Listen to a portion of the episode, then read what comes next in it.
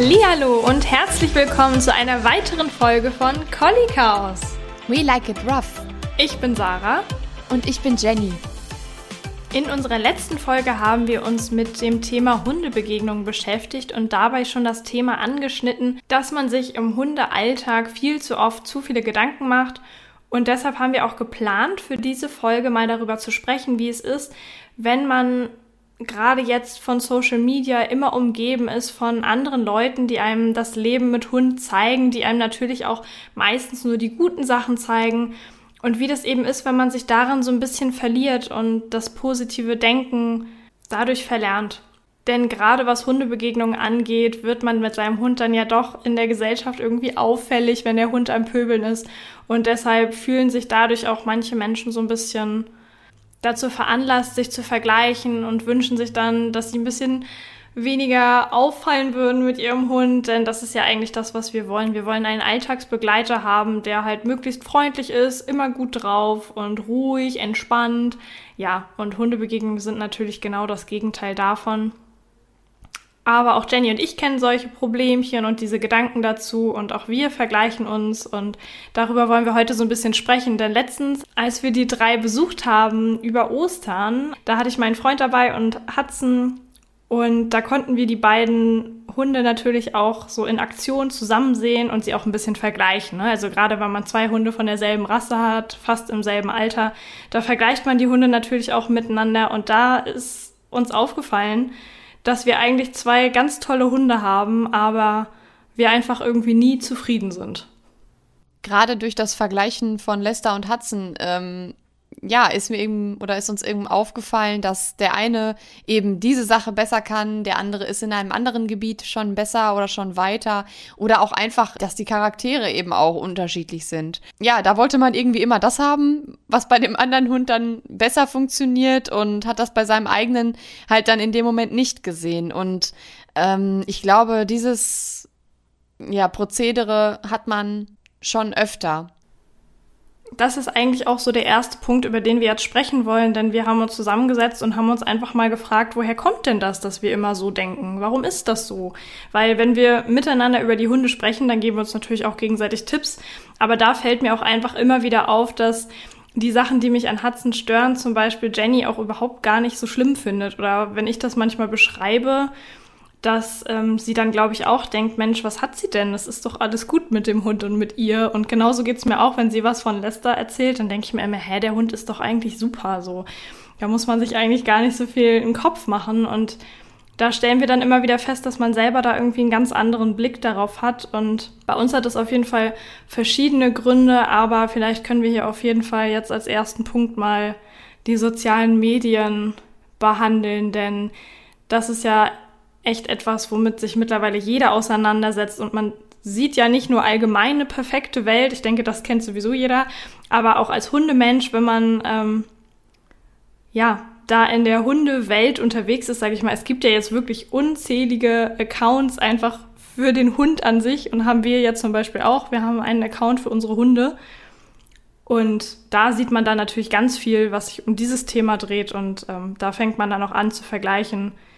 Ähm, wie die Erziehung aussieht, was der eine Hund vielleicht super kann und wie vorhin schon gesagt, da zeigt halt natürlich jeder auch die guten Sachen hauptsächlich. Ja, und ähm, was mir auch aufgefallen ist, ähm, es gibt natürlich auch viele Accounts, die sehr ehrlich zeigen, was bei denen auch Baustellen sind und auch dann den Trainingsweg zeigen. Und das finde ich auch mega interessant immer. Und ähm, ich, ich habe auch sehr viel, würde ich jetzt mal behaupten, einfach ähm, gelernt durch das Beobachten von den Hunden. Das finde ich ist auch einfach der absolute Mehrwert daran. Was mir aber auch aufgefallen ist, es geht gar nicht nur darum, dass ähm, ja, man sonst eigentlich immer nur die tollen Sachen sieht und bei den anderen klappt alles immer gut, sondern ich finde, es äh, ist auch manchmal schwierig zu sehen, ja, die Trainingswege eben zu sehen, weil auch darin unterscheidet sich natürlich jeder Hund. Man sagt das immer, Hundetraining ist absolut individuell. Aber ich glaube, so richtig verinnerlicht haben wir das alle nicht, weil natürlich ist jeder Hund ein Hund und natürlich lernen die auch irgendwie gleich. Aber wie man am besten lernt und wie schnell das funktioniert und mit welcher Methode oder mit welcher Kommunikationsform ich am besten meinem Hund Dinge wirklich klar mache, das ist doch so unterschiedlich, genauso unterschiedlich wie jedes Hund-Mensch-Team eben zu einem anderen Hund-Mensch-Team ist. Und ich finde gerade das vergesse ich manchmal und ja, sehe dann was und denke mir, ja, das ist halt mega der gute Trainingsweg. Wieso klappt das nicht bei uns? Und das ist einfach, ja, der absolute Beweis dafür, dass einfach alles so individuell ist und es überhaupt nicht das Schema F gibt. Und ja, das wird natürlich auch immer gesagt. Aber ich finde, wenn man sich das wirklich mal so richtig wahrhaftig vor Augen führt, dass es so ist und mit dem ganzen untereinander vergleichen aufhört, dann findet man auch besser oder klarer vielleicht zu seinem Weg mit besseren Gedanken, mit positiveren Gedanken, als man es sonst vielleicht tun würde. Und ähm, darin sehe ich halt auch so ein bisschen ja, die Gefahr von dem Ganzen. Also ich finde es auf der einen Seite alles super cool, es macht mir sehr viel Spaß, auch der Austausch, ich finde das super, dass man da Leute kennenlernt, wie zum Beispiel auch Sarah, hätte ich ja sonst überhaupt nie kennengelernt, ähm, wenn ich jetzt Instagram nicht hätte. Aber ich finde, man muss trotzdem immer das auch mit einem ja kritischen Auge betrachten und so ein bisschen einfach den Blick für die Realität und für sich selbst einfach auch nicht verlieren. Ein Gedanke, der da in letzter Zeit auch bei uns eine große Rolle gespielt hat, dadurch, dass wir ja eben jetzt die Trainerausbildung gemacht haben, ist eben auch, dass Jenny und ich beide so ein bisschen angefangen haben, den Gedanken zu entwickeln, dass wir unseren Hund noch besser erziehen müssen, jetzt, wenn wir eben Trainer sind wenn man das jetzt als Motivation sehen würde, okay, ich gehe das Thema nochmal an und ich arbeite da jetzt dran, ist das ein ganz anderer Gedanke, als wenn man sagt, oh Gott, was mache ich denn jetzt, wenn ich bis dahin das nicht hinbekommen habe. Und da sind bei uns auf jeden Fall auch schon äh, Sätze in die Richtung gefallen, von wegen, so kann ich doch niemals Trainerin werden. Und vielleicht ist es für euch auch nochmal ganz interessant, dass man sich eben solche Gedanken macht. Also es ist überhaupt nicht so, dass man als Trainer jetzt alles perfekt hinbekommen hat und immer denkt, alles läuft super und der Hund äh, läuft total rund, sondern im Gegenteil, wenn man Trainer ist, dann finde ich, kommen da viele Gedanken noch ähm, dazu, dass man halt eben alles super machen muss. Und es ist eben nicht immer so, weil wir sind auch nur Menschen und unsere Hunde sind auch nur ganz normale Hunde. Vor allem kommt das auch dadurch, ähm, also ich finde, das kann man auch erklären, als Trainer ist es ja auch mein Job, ein Hund-Mensch-Team von außen zu betrachten und anzuleiten. Und ich kann mich eben nicht selber sehen. Natürlich habe ich auch ein Gefühl dafür, was mache ich. Also natürlich ist es jetzt nicht so ganz abwegig, aber für so Kleinigkeiten, die manchmal doch einen Unterschied machen, da hat es mir zum Beispiel schon oft geholfen, mich zu filmen. Und alleine das ist ein Beweis dafür, dass es eben deshalb ähm, einen Trainer oder einen guten Trainer ausmacht, nicht derjenige, der selbst den best trainiertesten Hund hat, der tausend Signale kann und ähm, die Brötchen morgens vom Bäcker holt, sondern dass man es schafft, sich auf jedes Hund-Mensch-Team einzulassen, dass man es schafft, diese Person da sowohl emotional abzuholen als auch mit der nötigen Distanz zu betrachten. Das ist ja eigentlich das, was einen guten Trainer ausmacht, dass er sich an, an das Hund-Mensch-Team anpassen kann oder ähm, die auch abholt auf dem Stand, wo sie sind. Und ähm, natürlich sehe ich das auch bei mir selber, aber es ist eben nicht immer so einfach, weil ich mich, wie gesagt, nicht selber sehen kann in meiner Person jetzt.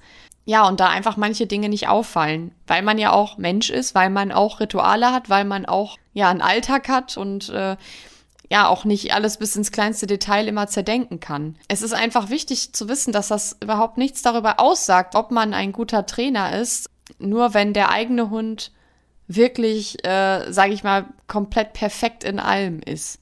Zumal man auch noch sagen muss, dass wir beide unsere Hunde ja nicht bekommen haben, als wir in der Ausbildung waren, sondern vorher schon. Und auch die meisten Problemchen oder die Sachen, die uns stören, in der Welpenzeit passiert sind. So, und ich denke, auch, dass wenn wir jetzt noch mal einen Hund bekommen würden, dass sich dann, dass es dann auch schon wieder anders aussehen würde. Aber man hat eben immer diese Gedanken, dass äh, andere Leute das eben von einem erwarten. Natürlich hat man als Hundetrainer irgendwie einen Ruf zu verlieren oder denkt man zumindest immer. Da geht es ja aber eher darum, wie man generell jetzt auf die Leute gewirkt hat, wie man arbeitet. Es geht ja eigentlich eher darum, ob die Kunden zufrieden sind und wie man mit den Kunden umgegangen ist, als jetzt wirklich darum, wie man privat ist. Und allein dieser Fall trifft wahrscheinlich sehr selten ein. Also man bildet sich dann ja immer ein, dass man irgendwie wiedererkannt wird und dass man jetzt da Eindruck auf die Leute macht. Aber Meistens ist das ja gar nicht so. Mit Jenny habe ich vor kurzem viel darüber gesprochen und sie hat mir auch mit einem Beispiel nochmal die Augen geöffnet. Also Hunde sind ja für uns wirklich unser Lebensmittelpunkt, sage ich mal. Wir beschäftigen uns im Alltag viel mit diesem Thema. Es ist ja auch einfach unsere, unsere Berufung, unsere Leidenschaft. Und deshalb kreisen unsere Gedanken einfach sehr viel am Tag darum. Ähm, andere Menschen haben jetzt aber ganz andere Interessen. Und da Jenny als Beispiel einen Mann genommen, der sich sehr für Autos interessiert und zum Beispiel jetzt sein Geld reingesteckt hat in neue Felgen. Ich jetzt als eine Person, die sich nicht so viel für Autos interessiert, der das nicht wichtig ist, ich würde wahrscheinlich nicht mal erkennen, wenn jetzt jemand besonders teure Felgen hat. Also das würde mir gar nicht auffallen. Ich wüsste gar nicht, auf welche Kriterien ich da achten muss. Vielleicht würde es mir jetzt auffallen, wenn jemand mit Felgen rumfährt, die neongrün sind, weil das einfach auffälliger ist. Das würde ich vielleicht schon mitkriegen. Wenn ich jetzt davon ausgehe, ich bin gerade mit meinem Hund draußen unterwegs und diese Person fährt mit dem Auto an mir vorbei, dann würde ich mir das anschauen, vielleicht dann feststellen, oh, äh, auffällige Felgenfarbe. Ja, und das wären dann auch die zwei Sekunden, die ich da mich mit befasst habe. Genauso geht es dem wahrscheinlich auch. Wenn der an mir mit meinem Hund vorbeigefahren ist, dann hat der sich vielleicht gedacht, ah, da ist ein Mädel mit dem Hund. Und das wären dann auch die zwei Sekunden, die er sich mit mir befasst hat. Ich hoffe, ihr wisst, was ich meine. Für diesen Mann war das jetzt, wie mein Hund sich benommen hat und ob der trainiert ist oder nicht, war doch für den überhaupt nicht wichtig. Den meisten Leuten ist es nämlich einfach egal. Und selbst wenn jetzt da irgendwas schief läuft und unser Hund bei einer Hundebegegnung völlig am Ausrasten ist, am Pöbeln ist und andere Leute beobachten das, auch da vergleiche ich das immer so ein bisschen mit anderen Situationen. Vielleicht kennt ihr das noch von früher. Wir waren ja alle mal Fahranfänger und früher war es für mich jedenfalls sehr schlimm, das Anfahren zu üben. Und es ist eben oft passiert, dass ich dann abgewürgt habe an der Ampel.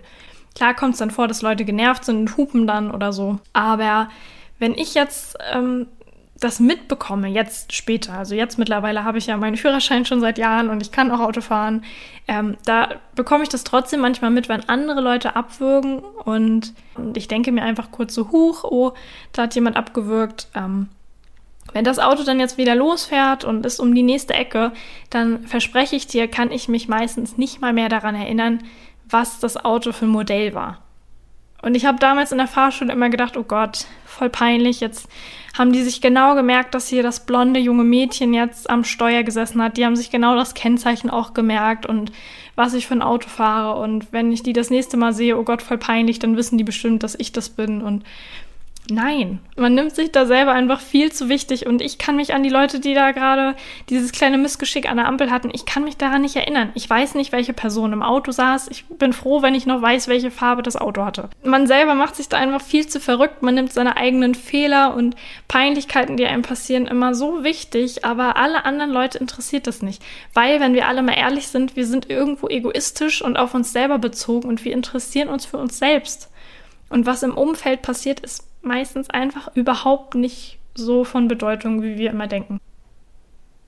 Ich bin auch jetzt immer noch in der Entwicklung, also es fällt mir nicht immer so leicht, wie ich jetzt das vielleicht sage, aber es lebt sich auf jeden Fall entspannter, wenn man solche Gedanken halt schnell wieder wegschieben kann. Es heißt ja nicht, dass einem jetzt sowas gar nicht mehr in den Kopf kommt, aber wenn man sich da selber so ein bisschen beruhigen kann und sich einfach sagt, okay, ich glaube, das hat jetzt keiner so wirklich für wichtig genommen, dann geht es einem auch einfach besser und dann geht man entspannter durch den Alltag und das wird auch der Hund dann einfach merken. Ja, absolut. Und ich finde auch, ähm, schlechte Gedanken wegzuschieben kann man lernen und das ist halt auch ein Prozess. Ähm, und der hilft, also dieses, diese ähm, Strategien, die man sich da sucht, ja, schlechte Gedanken irgendwie besser loszuwerden, die helfen einem ja auch in anderen Situationen im Leben. Aber ich glaube, da fällt einem auch schon direkt auf, dass es gar nicht so einfach ist, einfach mal so seine Stimmung zu ändern und einfach mal so jetzt alles zu vergessen, was jetzt gerade negativ war. Und genauso schwer ist es natürlich auch für die Hunde, einfach mal so jetzt nicht mehr aufgeregt zu sein. Und da habe ich mich auch gefragt, warum wollen wir überhaupt immer das ja unsere Hunde so völlig unauffällig sind. Also die dürfen nicht bellen, die sollen äh, schön an der Leine gehen. Das soll einfach nicht aussehen, als wäre das total Zirkus da, sondern wirklich komplett unaufgeregt und man hat schon das Gefühl, dass jede Spur von Aufregung irgendwie verboten ist und irgendwie negativ rüberkommt. Und ja, da denke ich mir mal, früher war das, war der Hund einfach nur, einfach nur ein Hund. Und heute ist irgendwie, also will man irgendwie immer alles so super perfekt machen. Also ich weiß nicht, aber früher war es wahrscheinlich auch so, wenn der Hund mal gebellt hat, das hat auch keinen interessiert. Der Hund bellt halt. Das ist ein Hund, der bellt. Und mehr gab es da irgendwie auch nicht so drüber zu sagen. Und ähm, ja, das finde ich, das hat sich doch auch schon ganz schön, ganz schön geändert. Mir ist letztens noch mal so ein Gedanke durch den Kopf gegangen, dass ich von meinem Hund erwarte, dass er sich in jeder Umgebung völlig entspannt verhält, dass der jedem Reiz absolut widersteht, sich niemals von Aufregung anstecken lässt, sich von keinen anderen Hunden zum Bellen anstiften lässt, dass er immer ruhig ist und äh, in jede Situation wirklich völlig gelassen geht. Und dann dachte ich mir einfach nur, wie kann ich so sein und das von meinem Hund erwarten, wenn ich selber das doch noch nicht mal hinkriege. Denn ich habe zum Beispiel überhaupt keine Kontrolle darüber, ob ich in einer Prüfungssituation entspannt bin. Bin ich einfach nicht. Bin dann aufgeregt. Ich bin auch aufgeregt, wenn ich äh, zum Seminar fahre. Ich weiß, dass da nur positive Sachen auf mich warten. Trotzdem bin ich nervös und aufgeregt. Und dieses Verhalten bringt mich auch dazu, dass ich dann teilweise beim Reden so zittere oder mich verschlucke. Und das sind einfach Sachen, die ich voll peinlich finde und eigentlich auch nicht machen will. Aber Sie passieren dann einfach. Und dann denke ich mir, ich kann es ja auch nicht abstellen, einfach so. Natürlich kann ein Hund das lernen, sich in jeder Situation völlig zu entspannen, aber manche Situationen sind nun mal einfach aufregend und dann ist es nun mal so. Ich kann das doch bei mir selber auch nicht. Und dann frage ich mich, wie ich mir das rausnehme, von meinem Hund zu erwarten, dass er eine absolut ruhige, entspannte Skulptur seiner selbst ist, egal wo wir hingehen, wenn ich das selber überhaupt nicht hinkriege. Und ich finde, man verwendet sehr, sehr, sehr viel Zeit darauf, an seinem Hund rumzudoktern, alles zu trainieren, mehr Entspannung, mehr Ruhe. Aber ich glaube, dass ein Bruchteil der Menschen genauso viel Arbeit in sich selbst steckt. Wieso bemessen wir dem so viel Zeit und ähm, ja so viel, so viel Arbeit auch zu und uns selbst nicht. Und wir reden immer davon und sagen, Stimmungsübertragung ist immer dabei. Und ja, das weiß ich auch und das ist auch so. Wieso arbeite ich da nicht daran, dass ich selbst entspannter werde? Und als ich diesen Gedanken hatte, habe ich mir dann gedacht, komm, jetzt versuchst du es einfach mal. Und dann habe ich angefangen, Yoga zu machen, habe mal angefangen, mir wirklich bewusst Zeit für mich selbst zu nehmen, auch auf dem Spaziergang. Mich hat lange das schlechte Gewissen begleitet, dass ich meinem Hund nicht gerecht werde. Ich glaube, das hängt auch damit zusammen, dass meine Eltern das damals äh, zu unserem Alten und früher oft gesagt haben, dass ähm, ja, sie keinen mehr haben wollen, als Ben dann gestorben ist, weil wir dem Hund nicht gerecht wurden. Und mittlerweile glaube ich das gar nicht mehr. Es gab eine Zeit, da habe ich das gedacht, weil ja, er war lange alleine am Tag. Natürlich, irgendwann waren wir aus der Schule als Kinder. Dann war er eben, ja, ich weiß nicht wie lange, acht Stunden am Tag alleine. Natürlich ist das lang. Und ähm, wenn es nicht sein muss, würde ich das jetzt auch nicht so machen. Aber ich glaube, dass trotzdem dieser Hund kein, kein schlechtes Leben hatte. Oder dass, dass er nicht da lag und sich gedacht hat, Mann, die haben ja nie Zeit für mich. Und ich glaube, dass dieses schlechte Gewissen, diese Beziehung und das Leben von dem Hund viel, viel mehr belastet haben, als diese äh, Zeit, die er eben alleine zu Hause war. Und naja, der hat zu Hause geschlafen, der war absolut entspannt zu Hause. Es gab also gar keinen Anlass dafür, dass man sich deshalb irgendwie verrückt macht. Aber man hat eben gehört, dass das Aussies eben sehr viel Beschäftigung braucht. Und ja, es ist nur Mischling, aber der braucht viel Auslauf. Das ist ein großer Hund. Ja, und ähm, diese Art von Auslauf, die man sich da vorgestellt hat, dass der zehn Kilometer am Tag laufen muss, die konnten wir ihm natürlich nicht bieten. Aber ich würde mal behaupten, dass alleine unser Alltag für einen Hund schon ganz schön auslastend ist. Und dieses schlechte Gewissen, das ähm, hat mich irgendwie auch die ersten Jahre oder die ersten Monate mit Lester ähm, ziemlich begleitet. Aber ich habe das immer mehr zurückgeschraubt mit der Zeit, weil ich einfach gemerkt habe, dass dieser Hund Ruhezeiten braucht und auch ich mal Ruhe brauche. Das habe ich überhaupt nicht ähm, bedacht, weil ich einfach dachte, nein, du hast das jetzt, du hast jetzt diesen Hund geholt und du musst jetzt wieder aller erwarten zeigen, dass du, obwohl du einen Vollzeitjob hast, obwohl du erst so jung bist, dass du das alles gebacken kriegst. Und ähm, ich, ich denke mir mittlerweile, dass einfach eine Quality Time für uns beide wirklich so aussieht, dass ich mir auch Zeit für den Spaziergang nehme. Und zwar ganz bewusst für mich. Dass es gar nicht so ist, wie ich muss jetzt unbedingt diese und jene Runde schaffen. Ich muss jetzt unbedingt so und so lange gehen. Sondern dass ich einfach sage, sobald die Leine in meiner Hand ist und ich gehe mit Lester raus, ist es Ruhe angesagt. Und auch für mich, dann gehe ich dahin, wo ich Lust habe. Und wenn ich nur zehn Meter weit komme, dann ist das so. Dann hatte er eine ausgiebige Schnüffelrunde und ich habe mal ein bisschen nachgedacht, habe einfach mal meine Gedanken schweifen lassen und dieses scheiß schlechte Gewissen einfach mal über Bord geworfen. Also die Stimmung ist einfach viel qualitativer geworden. Und das finde ich einfach, ähm, das ist wirklich der Moment, wo ich gesagt habe, ähm, das, was eigentlich sonst so ablief, war doch nicht normal. Und einfach nur gekoppelt an irgendwelche Erwartungen von irgendwelchen anderen Menschen, mein ganzes Leben so auszurichten, bloß kein, bloß dass der Hund nicht alleine ist und bloß hat er genug Beschäftigung. Ich glaube, dass das gar nicht das Wesentliche ist. Vielleicht können wir jetzt ja einfach mal davon erzählen, was wir damit meinen, dass man einfach irgendwie nie zufrieden ist. Ich habe das nämlich letztens auch mit Kunden gehabt. Ähm, eigentlich ganz interessantes Beispiel, glaube ich. Ich bin mit denen unterwegs gewesen. Wir haben so einen gemeinsamen Spaziergang gemacht. Das ist nämlich noch ein Welpe. Und da habe ich mir so ein bisschen angeguckt, wie sind die unterwegs, was machen die schon gut und habe noch so Tipps gegeben. Und dieser Hund ist ein total freundlicher, offener Hund und freut sich über jeden, der da vorbeikommt, über jeden Hund, über jeden Menschen. Und ich habe mir gedacht, Mensch, wie schön. Weil mein Collie ist halt einfach eher von der reservierteren Sorte. Das ist ja auch eigentlich so eine Charaktereigenschaft, die die haben. Die checken eben vorher so ein bisschen ab, wer ist das? Und die finden jetzt nicht jeden sofort toll. Die gucken sich das eben erstmal an und wählen dann so aus, okay, finde ich sympathisch oder nicht. Und darüber habe ich nachgedacht und habe mir gedacht, Mensch, eigentlich wäre das auch echt cool, wenn Hatz ein bisschen mehr so wäre wie dieser Welpe. Und genau eine Sekunde später hat die Kundin zu mir gesagt, oh, ich wünschte, der wäre ein bisschen entspannter und würde nicht immer zu jedem hinwollen. Und da habe ich mir gedacht, man ist einfach nicht mit dem zufrieden, was man hat. Man findet dann immer irgendwie noch was auszusetzen. Und ich habe dann auch versucht, ihr so ein bisschen zu erklären, warum ich jetzt eigentlich finde, dass das ja auch was total Gutes ist und dass man da ja natürlich auch noch dran arbeiten kann, dass der Hund jetzt nicht unbedingt immer jeden sofort begrüßen will, aber an sich ist es auch eine total schöne Sache. Und hat sie auch gesagt, ja, bei uns, also im Haus, wirklich, da lieben den alle. Weil die sich alle so freuen, wenn sie den sehen und der freut sich auch.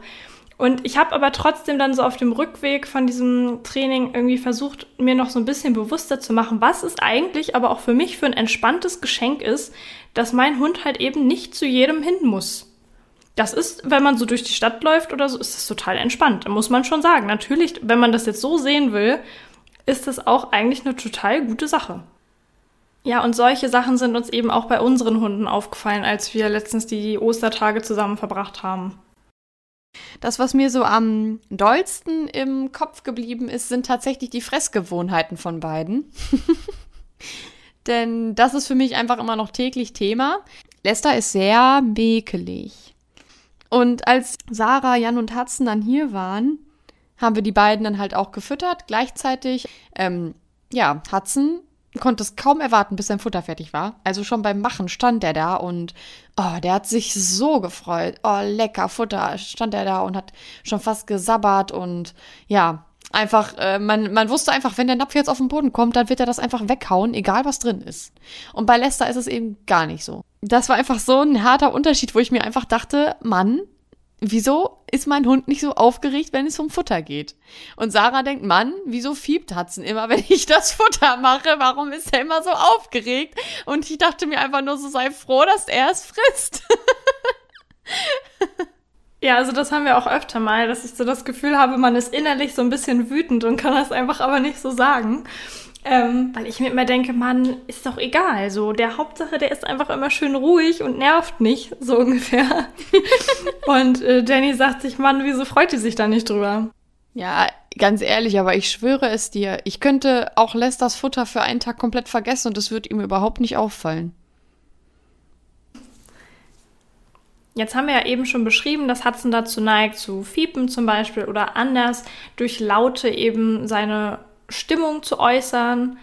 Also gerade wenn er aufgeregt ist, dann fängt er halt schnell an, so ein bisschen zu fiepsen. Und ja, da könnten wir jetzt auch, glaube ich, Stunden drüber reden, warum das so ist. Ähm, es ist auch so ein bisschen, glaube ich, Charaktersache. Wir haben auch schon viel darüber gesprochen, Jenny und ich, ob das halt auch einfach so ein Erfahrungswert ist, dass er einfach gelernt hat, dadurch werde ich so ein bisschen meine Aufregung los. Es hilft mir dabei. Ähm, der ist aber auch vom Charakter her einfach so, dass er viel kommentiert, was so passiert. Und das ist auch ganz oft total schön. Also auch, weil manchmal habe ich auch so das Gefühl, ich kann dann so ein bisschen mit ihm kommunizieren. Der meckert zum Beispiel auch, wenn er möchte, dass wir ruhig sind. Wenn er schlafen will, dann macht er so. Ähm, also der hat irgendwie für jede Stimmung so ein bisschen so ein, so ein Geräusch, habe ich das Gefühl. Und wie gesagt, das ist eben was, was total schön und total niedlich sein kann, aber es kann natürlich auch mega nerven in Situationen, in denen man das einfach nicht will. Also der macht das zum Beispiel auch, wenn wir losgehen zum Spaziergang. Ähm, das ist ja auch immer so ein Klassiker, was viele Hunde haben. Wir haben da auch schon ganz viel dran rumtrainiert, aber mittlerweile bin ich auch so ein bisschen dabei, das ähm, einfach langsam zu akzeptieren und mir selber auch immer den Stress zu nehmen, weil ich eben keine Lust und auch keine Zeit habe, mich immer jeden Morgen dann hinzusetzen und jetzt ewig zu warten. Ähm, und auch wenn ich versuchen würde, unsere Spaziergänge jetzt total langweilig zu machen, dass er eben nicht mehr so aufgeregt ist, ich glaube, das geht gar nicht bei ihm. Bin ich mir gar nicht sicher. ähm, aber ich glaube, er würde immer irgendeinen Punkt finden, wo er sagt, da freue ich mich jetzt aber voll drauf. Ja, weil er einfach für alles zu begeistern ist. Der ist halt bei allem dabei. Da kannst du auch sagen, guck mal, ein Stein, oh mein Gott. Und er so, yeah, ein Stein.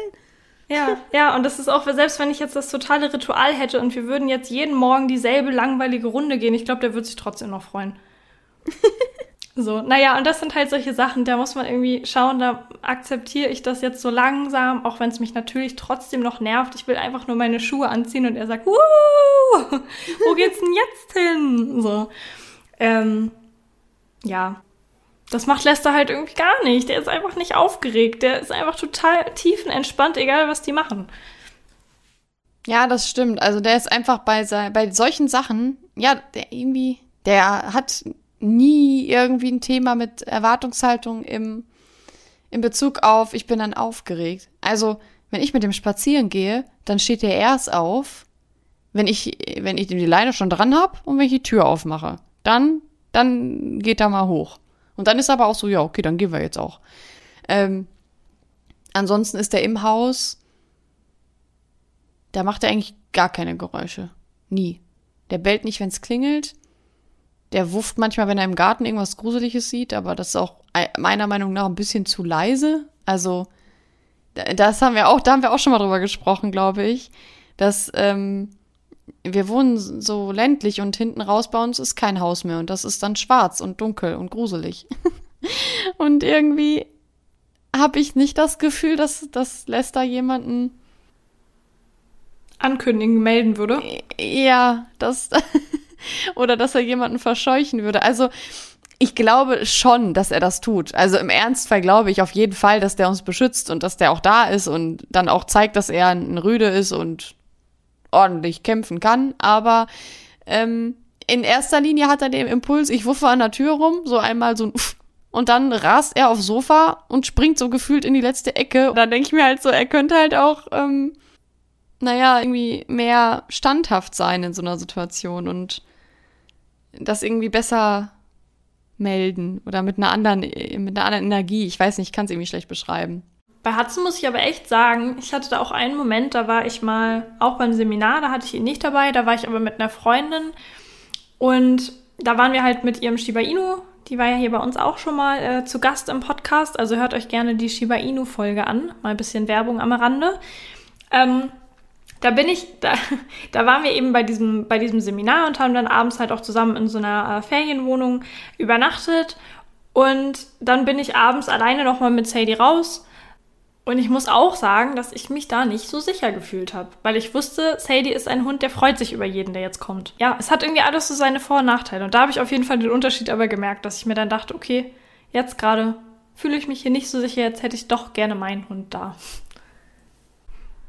Also ich denke, ihr seht jetzt an unseren Geschichten auch, dass das eigentlich auch lustige Charaktereigenschaften sind, die unsere Hunde haben und auch wenn sie uns mal nerven, wenn man sich wirklich Mühe gibt, das habe ich jetzt in den letzten Wochen gelernt, dann kann man sich doch auch auf das Positive konzentrieren. Und man kann immer an irgendeiner Eigenschaft was Positives finden.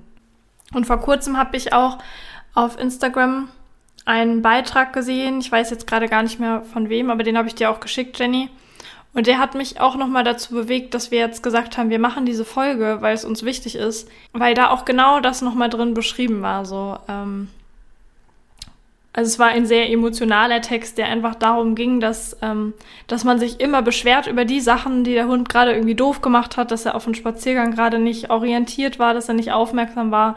Aber dass man einfach für diese ganzen Sachen, die ja eigentlich überwiegen, viel zu selten dankbar ist, was, was die Hunde uns eigentlich geben.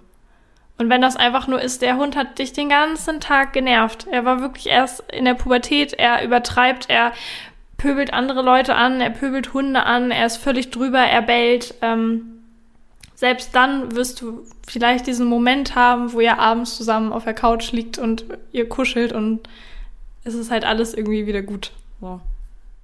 Genau, und da kann man einfach auch wieder den Bogen dazu schlagen, was wir am Anfang gesagt haben, dass einfach wirklich jedes Team ähm, mit seinen Erfahrungen, mit seinem Charakter so individuell ist und so viele Details einfach individuell an jedem sind, ähm, dass man sich überhaupt nicht an irgendwelche Erwartungen richten sollte oder nach irgendwelchen Erwartungen richten sollte.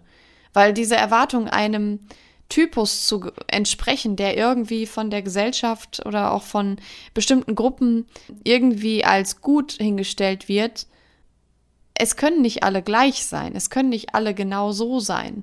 Und jeder geht seinen Weg. Und das ist was, wo ich wirklich komplett dran glaube, egal welche Entscheidung man für sich und seinen Hund trifft, egal in welche Richtung man den Hund erzieht, in welche Richtung man ihn ernährt, ob der Hund mit ins Bett darf oder nur aufs Sofa oder gar nichts von beiden oder ob er auch mit unter die Dusche kommt. Alle diese Entscheidungen, die sind für jedes Hund-Mensch-Team einzigartig und auch die machen dieses Team oder auch diesen Weg zu einem einzigartigen Weg und das egal für was man sich entscheidet, dass man dann auch damit glücklich ist, ansonsten ändert man es und wenn es so bleibt, dann lebt man so.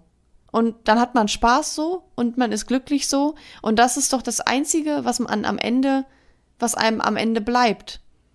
Wo man zusammen einfach eine tolle Zeit hatte, wo man Spaß zusammen hatte, wo man zusammen gelacht hat, wo man zusammen gespielt hat. Und ich glaube, dass das das Wesentliche ist.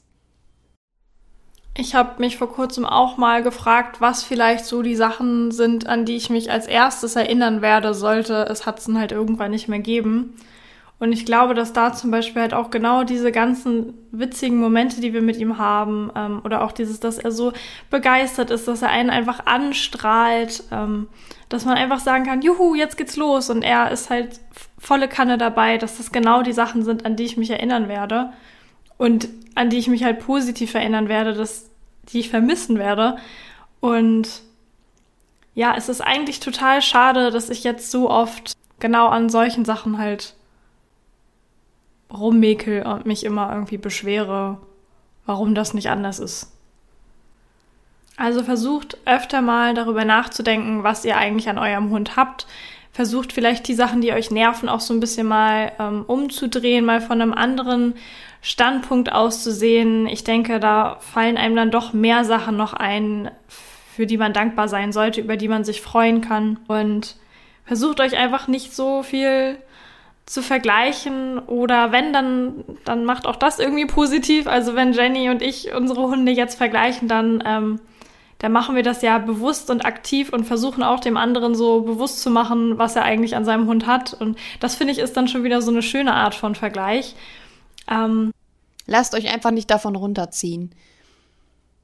Also ich hoffe, euch hat unser kleiner Talk hier heute gefallen. Das hat jetzt vielleicht auch mehr was so für das Mindset, für die Einstellung mitgegeben, als jetzt wirklich für das Hundetraining an sich. Aber ich glaube, dass das alles so unbewusst und unterschwellig viel mehr noch Bedeutung hat, als man jetzt vielleicht vorher denkt. Und ich habe auch immer zu den Leuten gehört, die gesagt haben, ja, ja, positiv denken. Hm, so mache ich später so ungefähr. Aber es lohnt sich wirklich, sich damit mal zu befassen und ähm, ja, sich auch wirklich öfter be darüber bewusst zu sein, was man eigentlich hat, was man vielleicht auch schon geschafft hat. Und vielleicht einfach die ganzen Vergleiche mal zurückzustellen und sich einfach ein bisschen mehr auf sich und den eigenen Hund zu konzentrieren. Ja, diese Folge war ja wirklich ein bisschen anders als so die typischen Hundefolgen, aber ich finde, gerade aus solchen Deep Talks nimmt man doch auch immer was für sich mit. Und deswegen hoffe ich auch, dass wir ähm, euch damit abgeholt haben und dass wir euch äh, einen Mehrwert damit bieten konnten. Und um jetzt eine schöne Überleitung zu finden zu unserem nächsten Podcast-Thema. Wir haben ganz am Anfang ja darüber gesprochen, dass die äh, Spaziergehzeit am Tag eine Quality Time sein sollte. Also wirklich für den Hund und für den Menschen eine besonders schöne Zeit am Tag. Und dafür wollen wir euch in einer kurzen, knappen Folge einfach fünf Tipps mitgeben, wie man einen Spaziergang spannender und schöner gestalten kann und äh, auch so, dass Hund und Mensch da auch einen Mehrwert rausziehen. Und das gibt's in der nächsten Folge von uns zu hören. Bis dahin würde ich auf jeden Fall sagen, vielen Dank fürs Zuhören heute und bis zum nächsten Mal. Bis bald. Tschüssi.